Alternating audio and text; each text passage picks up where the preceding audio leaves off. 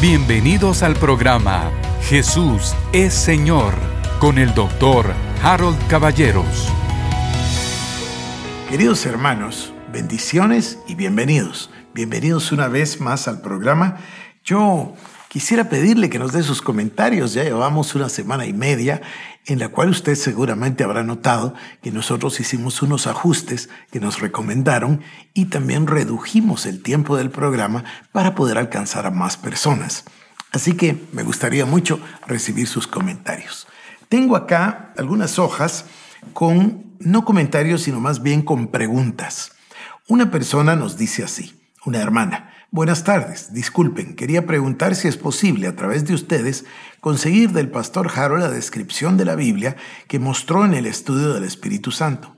Una Biblia que dijo es dos partes, una la Biblia y otra parte de referencia del griego y el hebreo o algo así. Y si es posible, ¿dónde la compro? Se los agradezco, buena tarde.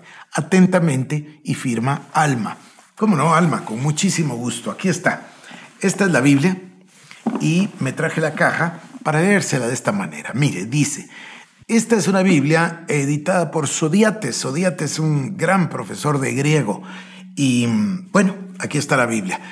Es una Biblia Reina Valera, porque es la que yo uso, Reina Valera del 60, y existen varias versiones. Si no mal recuerdo, hay una nueva versión internacional y otra, pero esta es la que a mí me gusta.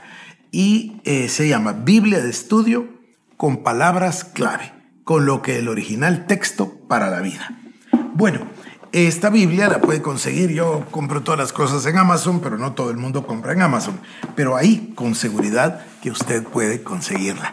Y le repito, me recuerdo que hay varias versiones. La nueva versión internacional, estoy casi seguro, y seguramente que habrá otras, pero yo uso la Reina Valera. Alma, con todo con todo gusto le contestamos su pregunta y le enviamos un abrazo fuerte eh, porque usted está siempre con nosotros. Gracias. Luego dice otra hermana, mire, esto me llamó muchísimo la atención. Dice, buenas noches, Pastor Harold. La verdad es que yo siento que me he quedado atrasada en el estudio, no por dejar de seguir escuchando los videos, tanto del discipulado como los de todos los días, sino porque en realidad es por falta de entendimiento.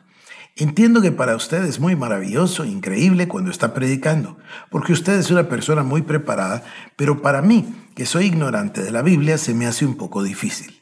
Me hubiera gustado que en vez de leer tanto, hubiera más explicación de los versículos, como por ejemplo, repite mucho que nosotros estamos sentados en los lugares celestiales, pero ¿cómo yo estoy sentada en los lugares celestiales? Y así mucho más. Sé que he aprendido muchísimo y he sido bendecida, pero siempre me quedo con este sentir cuando escucho sus videos y siento que no avanzo en el estudio. Muchísimas gracias, pastor. Siempre está en mis oraciones porque es de gran bendición para mi vida y la de muchos otros. Muchísimas gracias, querida hermana. Muchas gracias por sus palabras. Quiero contestar de dos formas. La número uno es una recomendación cariñosa. Si usted siente en algún momento que tiene ignorancia de la palabra, como lo manifiesta, yo tengo una sugerencia bíblica. La palabra de Dios dice que el que quiera sabiduría, que se la pida a Dios, que la da abundantemente y sin reproche. Además, además del libro de Santiago, donde dice eso, en el capítulo primero, también dice la palabra en el capítulo primero de Primera Corintios, Primera Corintios 1.30, dice, Cristo nos ha sido hecho sabiduría. También justificación, santificación y redención. Pero paremos en la palabra sabiduría. Hemos estado trabajando en el libro de Proverbios en los devocionales de la mañana y ya escuchamos con claridad que Dios nos manda a obtener sabiduría, a buscarla, a escudriñar por ella. Y luego comprendemos que la sabiduría es Cristo. Cristo es la verdad, Él es la sabiduría, Él es la palabra, Él es el logos, Él es el verbo. Entonces, se trata de buscar a Cristo en su palabra. Si vamos a la palabra, yo suelo repetir, usted me ha escuchado, y lo repito con toda la intención, somos discípulos de Jesucristo. Número dos, nuestro instructor es el Espíritu Santo. Y número tres, la revelación procede exclusivamente de la palabra de Dios. Entonces, mi idea es esta. En la medida en la que pongamos nuestra vida para servir y seguir al Espíritu Santo y que nosotros cultivemos una relación con el Espíritu Santo, Él nos va a abrir e iluminar las escrituras. Entonces, mi sugerencia es de que usted le pida sabiduría al Señor y se vuelque cada vez que va a la palabra de Dios a pedirle al Espíritu Santo que la ilumine para usted. Segunda parte. ¿Cómo sé yo o cómo se explica que en este momento estoy sentado en los lugares celestiales con Cristo si usted me está viendo aquí sentado pero en mi casa, detrás de mis libros, o más bien delante de mis libros? Bueno, aquí está la explicación y es maravillosa.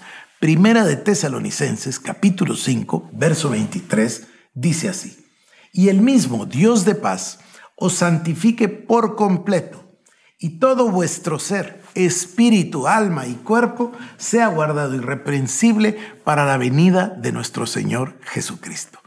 ¿Cuál es nuestro ser? Nuestro ser consta de tres partes, espíritu, alma y cuerpo.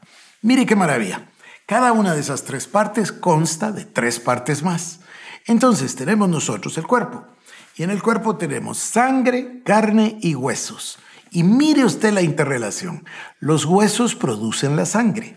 La sangre mueve la carne y la carne sostiene los huesos. ¿No le parece maravilloso?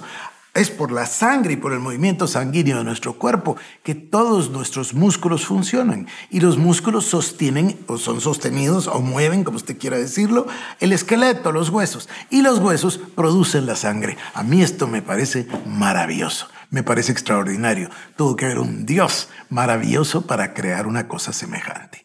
Y luego tenemos una segunda parte. Dice bien, somos espíritu, alma y cuerpo. Comencé por el cuerpo de adrede. Ahora regreso al primer punto. Somos espíritu. Hay quien dijo esto y yo estoy 100% de acuerdo. Somos un espíritu que tiene un alma y vive en un cuerpo. Eso es lo que somos. Pero déjeme hablar del espíritu. El espíritu tiene también tres partes, intuición, comunión y conciencia. Cuando usted, por ejemplo, mira funcionar los dones del Espíritu Santo, el don de profecía, la palabra de ciencia, el discernimiento de espíritus, etc., es el área de la intuición, esa área donde usted escucha de parte de Dios. Luego hay una parte que se llama comunión. Usted escuchó que dice, somos templo del Dios viviente, somos templo del Espíritu Santo. Bueno, hay un lugar en el espíritu humano donde viene el Espíritu Santo y mora. Allí tiene, por eso se llama comunión, ahí tiene el Espíritu Santo comunión con el espíritu del ser humano. Yo como que tengo que ir a, la carta del apóstol Pedro y tratar con ustedes el tema del hombre interior, el hombre escondido del corazón. Ese es el espíritu. La psicología lo llama el subconsciente y hablan tanto, es el espíritu del hombre.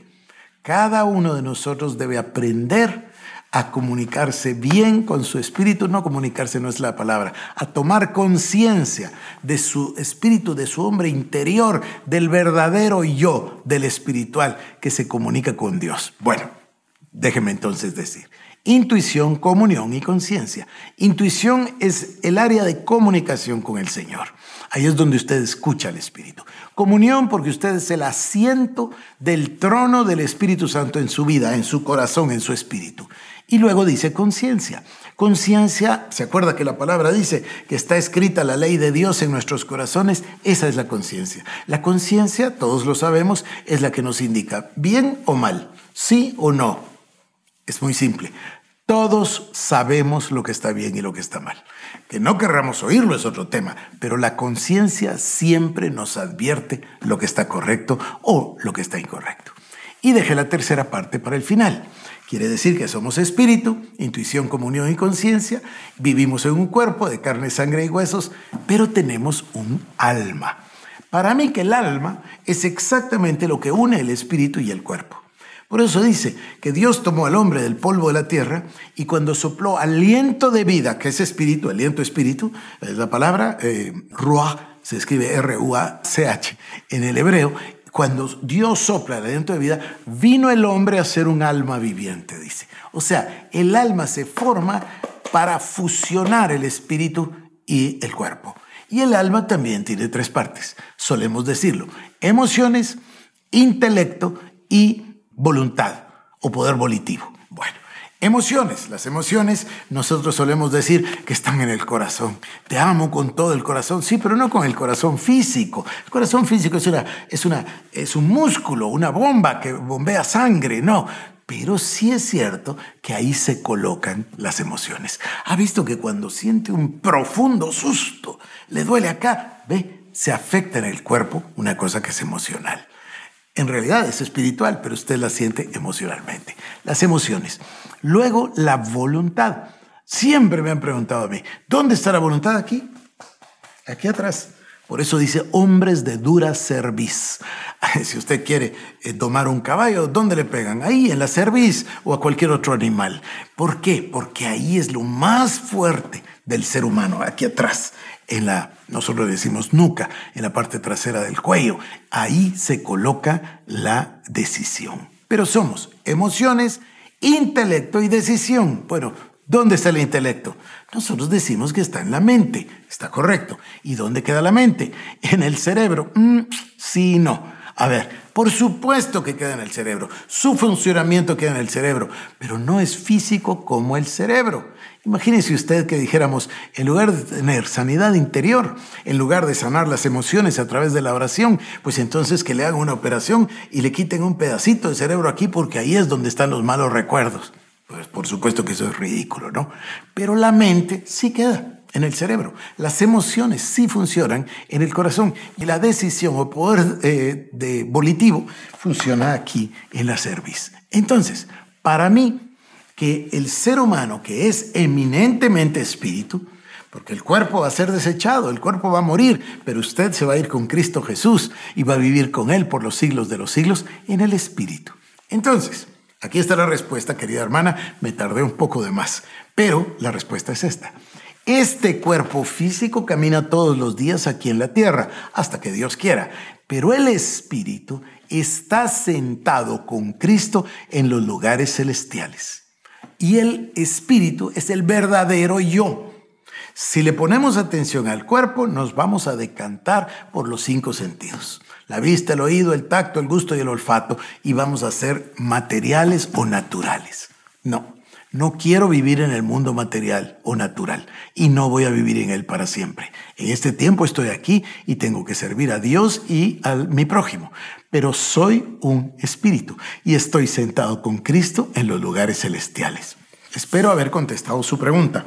Le amo, querida hermana, muchas gracias por sus palabras y sepa que voy a estar orando por usted y por todos, para que el Señor haga crecer su sabiduría en nosotros y nos conceda un espíritu de revelación y de sabiduría en el conocimiento de Cristo y de su palabra.